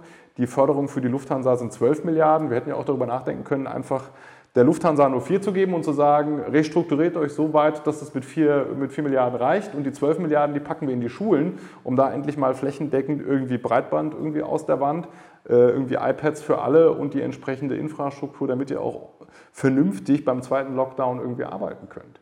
Und da ist die Frage, das mag dem einen oder anderen völlig unerwartet vorkommen, aber man kann den Euro nur einmal ausgeben. Ja. Das haben viele noch nicht verstanden. Und ich ich kann damit irgendwie eine alte Industrie retten oder ich kann damit die Basis für zukünftig wertschöpfende ähm, Entwicklung und ja auch Technologie setzen. Aber ich kann nicht beides gleichzeitig. Und auch vor dem Hintergrund der Tatsache, dass die EZB gerade Billionen druckt, ähm, wir sollten uns trotzdem darüber Gedanken machen, wo wollen wir das Geld eigentlich investieren? Was ist zukunftsfest? Und wem wollen wir das Geld geben? Geben wir das dir, dir, oder mir? Und, und wer, wer schafft daraus die größte, also volkswirtschaftlich die größte Wertschöpfung? Und ähm, wenn man sich heute ansieht, wie die, äh, die Performance des DAX ist oder auch die Performance von entsprechenden Indizes, da kann man vielleicht darüber nachdenken, ob man sein Geld, was man hat, vielleicht in andere Güter investiert. Weil ja. das ist jetzt ähm, da, da gibt es Vergleichsassetklassen, die besser performt haben. Ja. Und das ist, glaube ich, eine volkswirtschaftliche Problematik. Also wir, wir müssen uns eben auch, auch klar darüber sein, was wollen wir eigentlich als, als Gesellschaft. Und wenn es darüber einen Konsens gibt, gerne auch demokratisch, gerne auch mit Mehrheitsentscheid, dann weiß zumindest der Rest, der da nicht mitgestimmt hat, wie, die, wie der Status quo ist und kann dann daraus entsprechende Konsequenzen ziehen, was, was auch immer heißen kann. Ja. ja. Ähm, was ist so die Herausforderung beim Leiten von einem Unternehmen, gerade in der Energiebranche oder in der IT-Branche? Jetzt, du, du, hast ja eine Kombi von beides, ja. Ähm, was ist so da die Herausforderung? Na gut, die Energiewirtschaft ähm, ist natürlich, ähm, ist natürlich eine, äh, also wenn man von außen draus schon eine kritische Infrastruktur. Also jetzt, jetzt fragen wir uns, warum? Ja, also äh, seit Corona wissen wir, dass Friseure ja auch kritische Infrastruktur sind. ja. Ähm, bei der Energiewirtschaft ist es natürlich so, dass, ähm, also wenn wir uns jetzt mal überspitzt, ohne den Kollegen von Amazon äh, irgendwie Unrecht zu tun, aber dann bekommt man mal die Nachricht, hey, der Cloud-Service ist gerade nicht verfügbar, weil wir ein Patch reinspielen, bestell doch deine Bücher zwei Stunden später. Ja. ja? So. Das wäre jetzt in der Energiewirtschaft doof. Ja? Hey, wir haben ein Patch eingespielt, du hast jetzt zwei Stunden keinen Strom, mach doch nachher das Licht wieder an. Ja? Das wäre jetzt, es gibt Märkte, in denen funktioniert das, in denen ja. kann man das machen. Da ist der Quality of Service, wenn man das so nennen möchte, ähm, jetzt ein bisschen niedriger. Aber in Zentraleuropa wäre das, also wäre das schon ungewohnt. So, das heißt, auf der einen Seite möchte man natürlich, dass, die, also dass das Netz funktioniert. Das hat natürlich zur Folge, dass ähm, die Menschen, die in diesem Bereich arbeiten, ähm, so, ein, so ein Stück weit vielleicht avers sind gegen Neuerungen, weil sie haben ein laufendes System, sie, sie haben eine sehr, sehr hohe Anforderungen, dass es funktioniert. ähm, vielleicht so ein bisschen wie in der Medizintechnik. Mhm. So, hey, sorry, deine Hüfte ist ausgebrochen, wir haben was Neues ausprobiert, aber wir patchen das, alles gut, da musst du nur noch mal unter das Messer. Ja, die Reha, alles kein Problem. Also das ist, das, das, irgendwie, das sollte schon funktionieren. Ja. Ja. Das ist auf der einen Seite natürlich Segen, als Kunde finde ich das total super. Ähm, als, als Unternehmen in dem Markt ist natürlich eine brutale Herausforderung, weil die Kunden nur Lösungen kaufen werden, die äh, im Idealfall geprüft eben funktionieren, die es ihnen eben ermöglichen, die, den gleichen Qualitätsstandard eben aufrechtzuerhalten und die Versorgung sicherzustellen. Mit der Folge, dass das Thema Einführung neuer Lösungen jetzt zugegebenermaßen eben eher zäh ist. Ja, das ist aber weltweit so. Das ist jetzt, da unterscheidet sich der Netzbetreiber in den USA nicht so wahnsinnig vom Netzbetreiber in Zentraleuropa, jetzt nicht so wahnsinnig vom Netzbetreiber in Indien ja, oder in, in Australien. Aber wenn ich natürlich ähm, von der Basis kommend her eine schlechtere infrastrukturelle Versorgung habe, bin ich eher äh, in der Lage oder eher gewillt, an meinem Zustand etwas zu ändern, als jetzt in Zentraleuropa, wo es ein eingeschwungenes System ist, das ist auskömmlich, das funktioniert. Ähm, und das ist eine Herausforderung auf der Sales-Seite. Was hat das für Konsequenzen? Beziehungsweise was, was, was kommt noch erschwerend hinzu? Parallel dazu ist die Regulierung von diesen Märkten relativ eng. Also die haben jetzt nicht so, so wahnsinnig viel Spielraum. Ähm, mit der Folge, dass wir ganz viele Themen, ähm, die wir heute, die uns heute in eine sehr, sehr gute Marktsituation in Deutschland bringen, die schon seit Jahren im Ausland machen und hier jetzt als Neuerung verkaufen können, weil die regulatorischen Rahmenbedingungen im Ausland andere sind, zum Teil ähm, hier auch Technologien oder technologische Lösungsräume offen sind, die bisher in Deutschland nicht offen waren, die jetzt aber sich öffnen. Das heißt, wir können jetzt Technologien aus dem Ausland nach Deutschland bringen. Das finden unsere Kunden auch super, weil die sagen, das ist ja eine, eine verprobte Lösung, die im Ausland schon läuft und die können wir jetzt hier einsetzen. Wir machen in der Schweiz sehr viel, wir sind in Österreich unterwegs. Wir haben in den Niederlanden, die auch ein bisschen ein, lockereres regulatorisches Regime haben, viel gemacht und das bringen wir jetzt nach Deutschland. Es gibt auch Kunden, die dann sagen, hey, dadurch, dass ihr das da schon gezeigt habt, dass das funktioniert, ist es ja keine echte Innovation, Innovation. Also könnte das jetzt hier auch machen. Das zeigt schon wieder, dass das Thema neue Themen, Innovationen in den Markt bringen, eher eine Herausforderung ist. Mhm. Ähm, grundsätzlich muss man sich angucken, man hat ein Werkzeug und, und möchte das irgendwie verproben, äh, im, am besten im Feld. Und dann muss man halt gucken, wo, wo gibt es Märkte, in denen man das kann. Und das führt dann automatisch zu einer paneuropäischen oder auch zu einer globalen Aktivität, wo man sagen kann, da kann ich das probieren, da kann ich das probieren, da kann ich das probieren oder machen, nicht nur probieren, sondern auch machen, umsetzen, ins Feld bringen. Und diese Technologie kommt dann über den Umweg wieder zurück nach, nach Deutschland. Mit der Folge, ähm, dass wir in der Historie natürlich über die Energiewende hier wirklich eine, eine Singularität geschaffen haben, wenn man ganz an die Anfänge zurückgeht. Ähm, dass wir heute aber durch Regulierung und verschiedene Rahmenparameter ähm, jetzt nicht mehr an der an der Speerspitze sind, dass wir nicht sozusagen äh, eben ganz hart im Wind vorne wegsegeln, sondern eben das eher andere Märkte machen, die aus welchem Grund auch immer ähm, technologisch, regulatorisch, strukturell anders aufgestellt sind. Aber das ist ja auch was, was man ändern kann. Da ist ja Gott sei Dank auch sind entsprechende politische Prozesse in Gange. Wir hoffen, dass sich das entsprechend entwickelt, weil und da bin ich nun nicht nur Unternehmer, sondern auch, auch Staatsbürger. Es ist eine sehr, sehr teure Infrastruktur, die wir uns da geleistet haben. Und es wäre doch toll, wenn wir diese Infrastruktur auch optimal bewirtschaften würden. Ja, weil wenn wir das nicht tun, das heißt eine ineffiziente Bewirtschaftung, das Problem einer ineffizienten Bewirtschaftung lösen wir aktuell durch den Einsatz von Liquidität, von Geld. Das kostet mehr. Und das muss man sich als Volkswirtschaft fragen. Möchte man es effizient haben, dann ist der Betrieb günstiger oder möchte man es ineffizient haben, dann ist der Betrieb teurer. Und man kann das Geld, hatten wir schon, man kann das Geld nur einmal ausgeben. Ja, jeder, je, jedes Euro kann nicht wiederholt ausgegeben werden. Das ist richtig, ja, ja. das ist korrekt. So. Im Idealfall, ja. Im Idealfall, ja. Ähm, so jetzt, ähm, dass wir über das Thema Herausforderungen so ein bisschen gesprochen haben, ähm, würde ich gerne über das Thema Unternehmenskultur so ein bisschen sprechen. Ähm, gerade weil du ja das angesprochen hast, dass das Thema Vertrauen sehr wichtig ist ja, und dadurch einige Sachen bei dir jetzt im, im Firma bisschen anders funktionieren als jetzt in einer anderen Firma, wo so ein bisschen die Kontrolle mehr im Vordergrund gestellt wird, mhm. als jetzt bei dir der Fall ist. Inwiefern ist da in der Hinsicht eine gesunde Unternehmenskultur wichtig? Man, also, also man verbringt mit den Kollegen im Unternehmen ja im, in den meisten Fällen eben, eben mehr Zeit als mit der Familie zu Hause. Also das ist jetzt mal so eine, so ja. eine, so eine Grund, also außer man hat jetzt eine 35-Stunden-Woche mit hartem Freizeitausgleich und so weiter. Aber so, so in dem Umfeld, in dem wir unterwegs sind, mhm. ob das nun auch Beratung ist oder Investmentbanking oder, oder in diesen etwas ambitionierteren äh, äh, Feldern.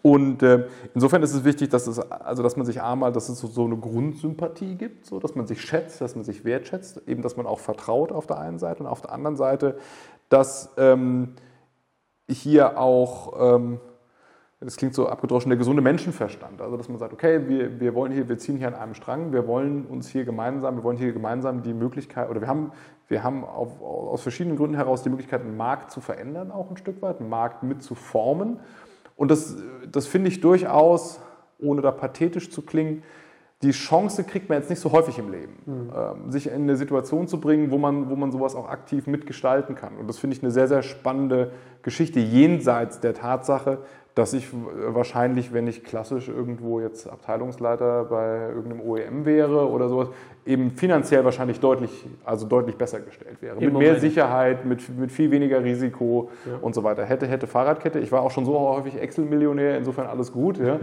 ähm, aber aber der, der Kern ist natürlich diese Chance, so einen Markt mitzugestalten.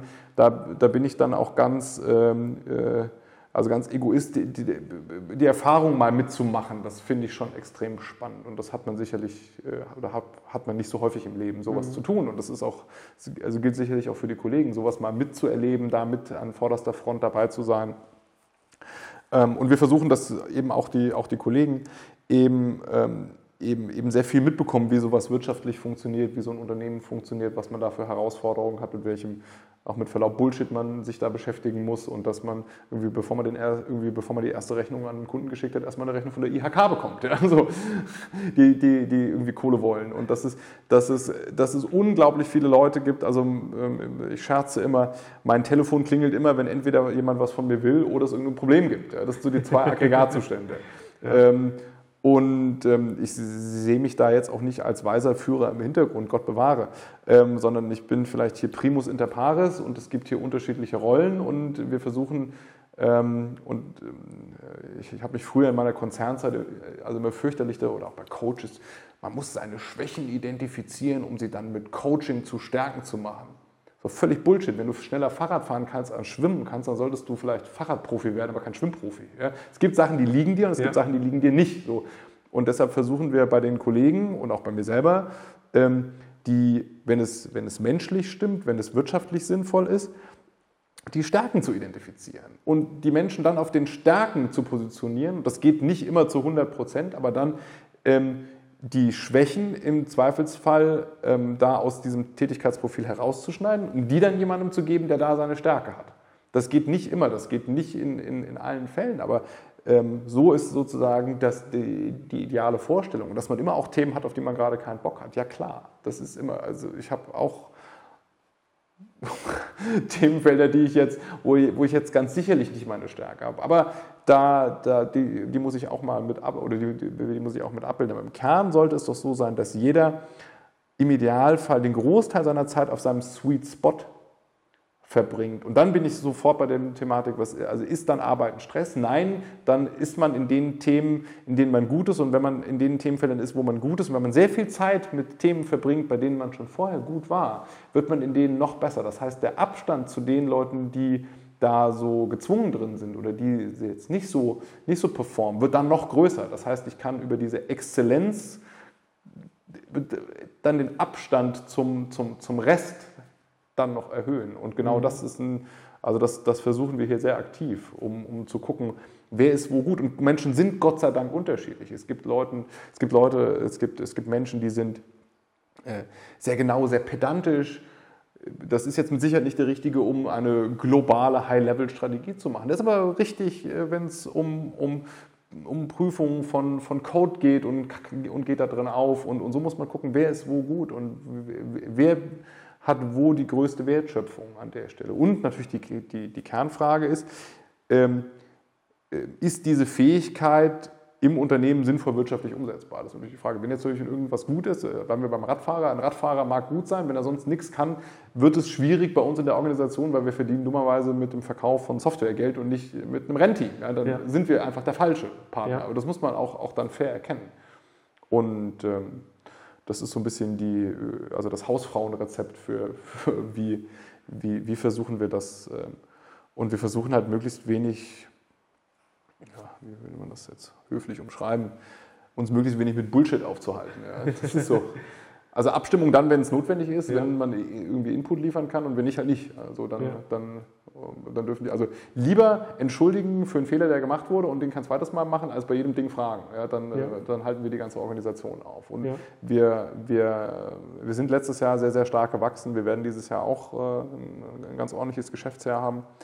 Und ähm, da muss sich die Gesellschaft eben, eben muss, muss dieses Biotop sich schnell anpassen, schnell auf den Markt anpassen, schnell auf die Herausforderungen anpassen und hoffen, erfolgreich zu sein. Und wenn es das nicht ist, dann sieht man das eben daran, dass es wirtschaftlich nicht erfolgreich ist. Das ist relativ banal. Und der Kapitalismus ist dann ganz fantastisch, und der Markt ist da ganz fantastisch, um auch ähm, einem selbst ein Feedback zu geben. Bin ich hier ähm, richtig unterwegs oder bin ich hier möglicherweise auf dem Holzweg unterwegs? Mhm. Und äh, viele dachten, dass wir die ersten paar Jahre auf dem Holzweg sind. Da waren wir eher Überzeugungstäter. Und jetzt haben wir die Situation, dass, dass äh, im Markt eben hören wir sehr häufig so, ja, das, was ihr da habt, das, das hätten wir auch gerne, aber das, das, das können wir nicht nachbauen, weil ihr seid da schon so weit vorne dran und, und habt eine Struktur aufgebaut, die, die ähm, eben, eben sich so schnell weiterentwickelt. Und wir sehen ja heute nur den, den Zeitpunkt T0, also die, die, die Kunden und die, und die Wettbewerber sehen ja eigentlich produktseitig immer nur äh, den, die Historie. Also, und das ist, ja das, das ist ja das Spannende, weil wir ja weiterhin eine Strategie für den Markt haben. Wir haben weiterhin eben eine, eine Perspektive auf den Markt.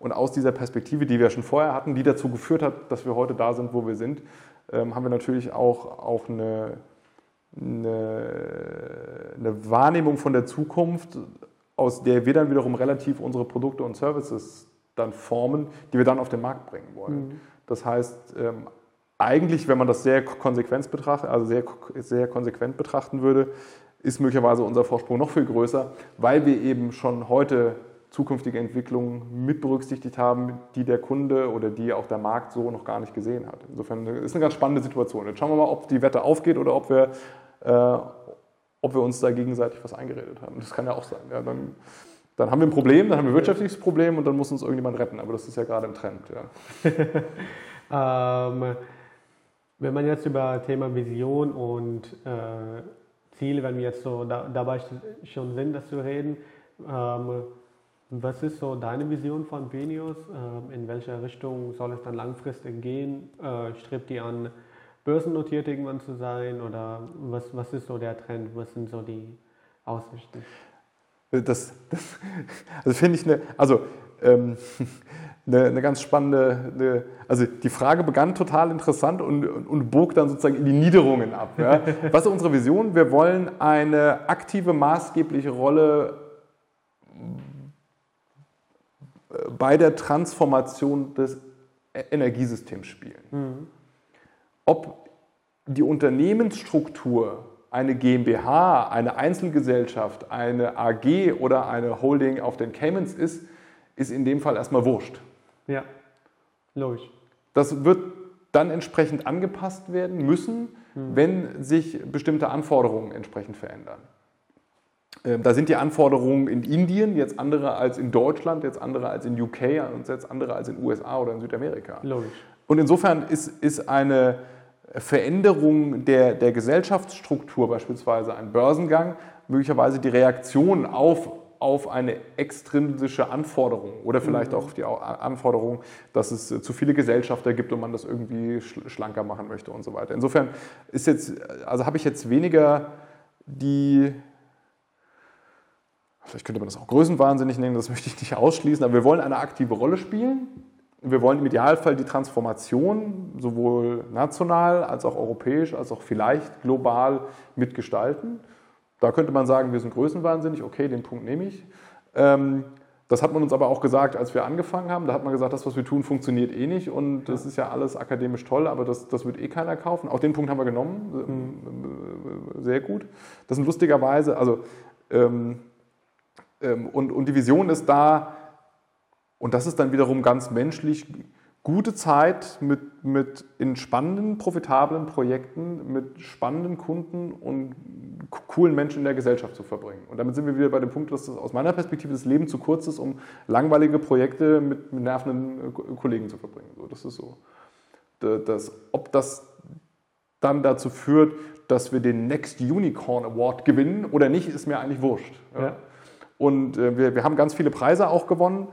Ähm, das das ist wichtig im Markt, damit eine vermeintlich neutrale dritte Instanz sagt, hey, das ist kein totaler Bullshit, den die da machen. Ja. Stempel drauf, ja. Äh, Haken dran, nächstes Thema. Das können wir wiederum verwenden und können sagen, hey, guck mal, auch der hat gesagt, das ist kein Quatsch, den wir da machen. Irgendwie schaust du doch mal an. Vielleicht helfen wir dir auch.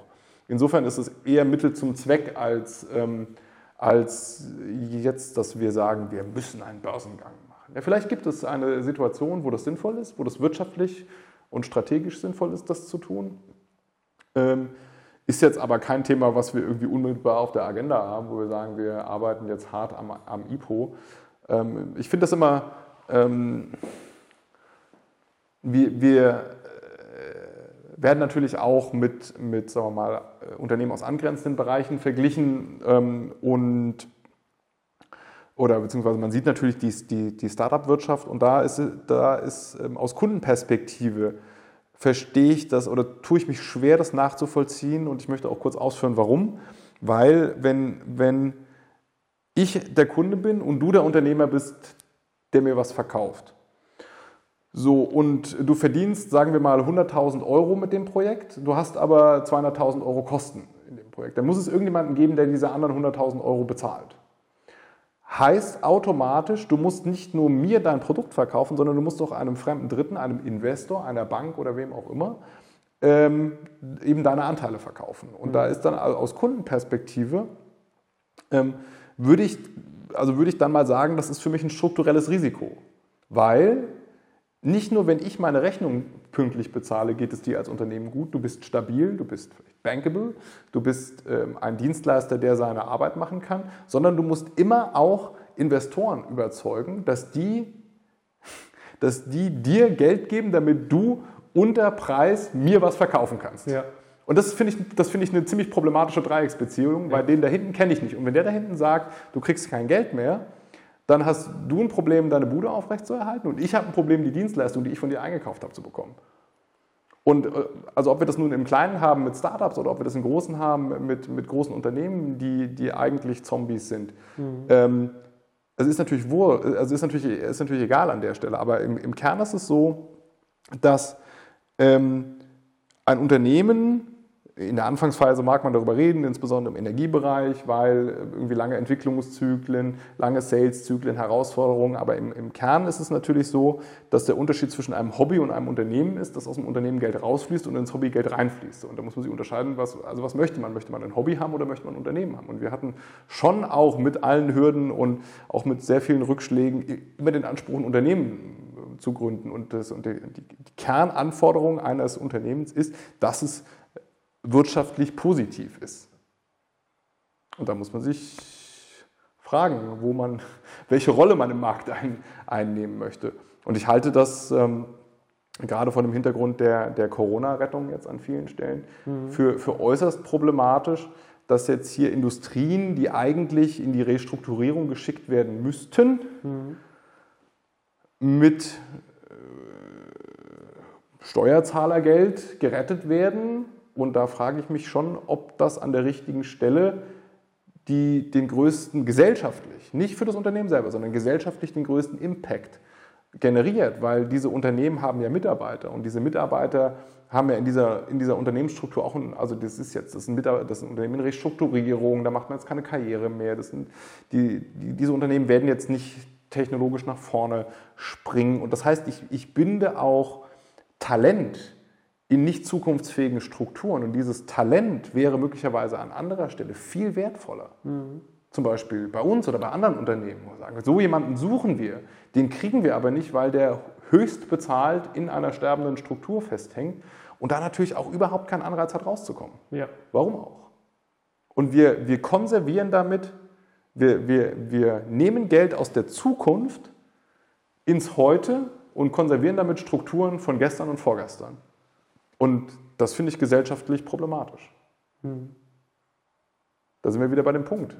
Nehmen wir die 12 Milliarden von der Lufthansa und investieren die in die deutschen Schulen für Digitalisierung und geben der Lufthansa 5 Milliarden und sagen, liebe Lufthansa, das, mehr gibt es nicht, du musst dich jetzt so lange restrukturieren, bis es reicht. Ja. Oder sagen wir 12 Milliarden für die Lufthansa und 5 Milliarden für die Schulen in Kenntnis der Tatsache, dass auch das ja gerade nicht funktioniert. Also wir, wir sind, ähm, wir haben, also Gott sei Dank international noch den Ruf, da extre eine extrem effiziente Verwaltung zu haben. Mhm. So aus der, aus der Binnenwahrnehmung weiß ich nicht, wo der Ruf herkommt. Und die zweite Frage ist dann, was haben denn die anderen? Ja, wenn, wenn wir den Ruf haben, extrem effizient zu sein, was machen ja. die denn den ganzen Tag? Ja? da, da, möchte ich jetzt auch nicht tiefer einsteigen, aber im, im Kern ist natürlich, wie, wie, möchten wir uns als, also wo, wo soll es denn volkswirtschaftlich hingehen? Und da sind wir wirklich nur ein vernachlässigen kleiner Teil davon, aber diese, diese großen Strömungen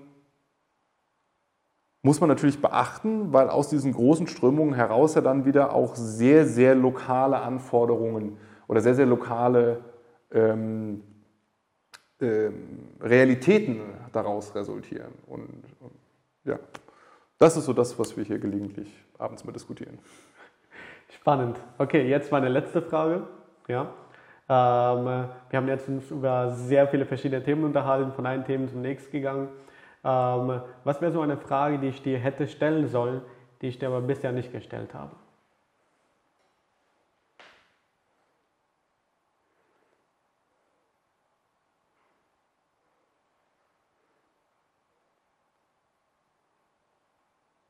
Ja, da, da wäre man natürlich bei, dem Kern, äh, also bei der Kernfrage, warum oder was, was, also warum, warum tut man sich das freiwillig an? Ja, da wir noch ein bisschen Zeit übrig haben, ja, kann ich die Frage. Da, das ist ja schon, das ist ja schon, also ja. Äh, es könnte auch die Frage sein, hast du schon den, äh, da bleiben wir ganz klassisch, hast du schon den richtigen Porsche oder richtigen Tesla ausgewählt, wenn der Börsengang funktioniert? Ja? Nein, habe ich nicht. Da wären wir wieder bei dem Punkt, ja, ich war schon so häufig Excel-Millionär. Äh, ich, habe gelernt, dass der Blick aufs Konto äh, hilft, die Realität wieder einzusortieren äh, und nicht das hätte, hätte Fahrradkette. Da habe ich auch ganz viel gelernt in den letzten Jahren. Aber die, die spannende Frage ist ja, warum, warum tut man sich das an? Und das kann ich nicht wirklich beantworten. Weil ähm, als Unternehmer, also die Arbeitszeiten als Unternehmer haben mit den Arbeitszeiten sagen wir mal, in einem klassischen Angestelltenverhältnis jetzt nicht so wahnsinnig viel zu tun. Mhm. Das Risiko ist gigantisch, äh, also auch das wirtschaftliche Risiko ist, ist extrem hoch. Ähm, die Wahrscheinlichkeit, dass es funktioniert, ist viel, viel kleiner, als dass es nicht funktioniert. Mhm. Rückblickend weiß ich nicht, ob ich diesen Markt nochmal adressiert hätte. Also, also würde ich das wissen, was ich heute weiß, wüsste ich nicht, ob ich damals gesagt hätte, den, irgendwie den Bullshit tue ich mir an. Also freiwillig. also würde ich wirklich, also müsste ich mir wirklich überlegen. Es gibt nur zwei Varianten. Also wenn man da mal ein neues Unternehmen plant, ist entweder man wird regulatorisch noch schlimmer, das ist dann Betrieb von AKWs oder irgendwie Healthcare-Produkte, ja, die sind ja noch stärker reguliert, ja. oder man geht in irgendeinen total deregulierten Bereich. Ähm, die welcher Bereich ist denn heute in Deutschland total dereguliert? Ja, das wäre ich, wär ich eher global, würde ich sagen. Ja. Also es gibt Finanzprodukte, wenn man das natürlich irgendwie regulatorisch, also da gibt es jetzt Zypern als Standort mhm. oder, oder also, also immer mit einer Command oder man, man setzt da eine Holdingstruktur irgendwo auf den, auf den Caymans auf oder wo auch immer. Also da gibt es ja Möglichkeiten. Ja. Ja.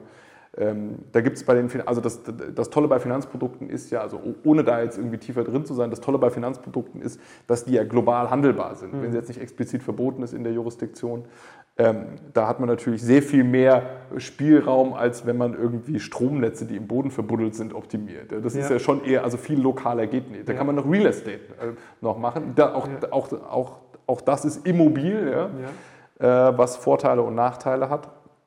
Ähm,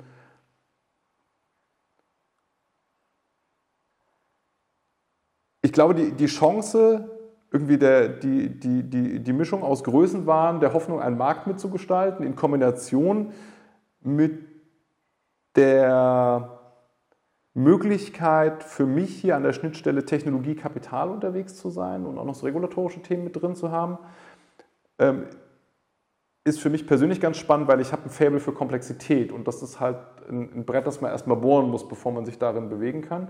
Und Komplexität eben, eben schreckt viele ab. Und damit wären wir wieder beim Beginn der Diskussion. Äh, irgendwie die, die Marge im Windelversand bei Commodities ist halt 1, 2 Prozent und das sehen wir so im Einzelhandel. Die, die, ähm, da ist es transparent, da habe ich, hab ich eben, da, da muss ich exzellente Prozesse haben, um, um da Geld zu verdienen. Äh, die Marge in intransparenten, komplexen Geschäftsmodellen ist zum Teil, zum Teil deutlich höher. Die Einstiegsbarrieren sind aber auch höher. Und ich habe hab so ein Fable für komplexe und nicht so triviale Themen. So, äh, woran, was da in, der, in, in, meiner Erziehung oder in meiner Entwicklung schiefgegangen ist, äh, eben, dass ich dafür eine Vorliebe entwickelt habe, das, das mag ich nicht zu beurteilen. Ähm, aber ich finde, da habe ich eine mir inne, wo ein mir innewohnendes Interesse. Und ich habe gerade das Glück und das Vergnügen, mich größtenteils mit Themen beschäftigen zu dürfen, die mich einfach interessieren, die ich einfach, einfach spannend finde, wo ich mhm. gerne mit unterwegs bin, wo ich, wo ich gerne meine Zeit mit verbringe. Und das ist dann wieder rückblickend vielleicht auch der Treiber. Und da ist man als Unternehmer ganz gut, auch mal Sachen auszublenden. Ja, und da blendet man wirtschaftlicher Kram, blendet man aus und Risiken blendet, so sollte man ganz ausblenden und dann soll man mal machen. Ja, also wenn man eine saubere Risikoanalyse macht, wären wir rückblickend nie in diesen Markt eingestiegen. Mhm. Jetzt sind wir da, jetzt müssen wir das Beste draus machen. Ja. Können ja nichts sonst.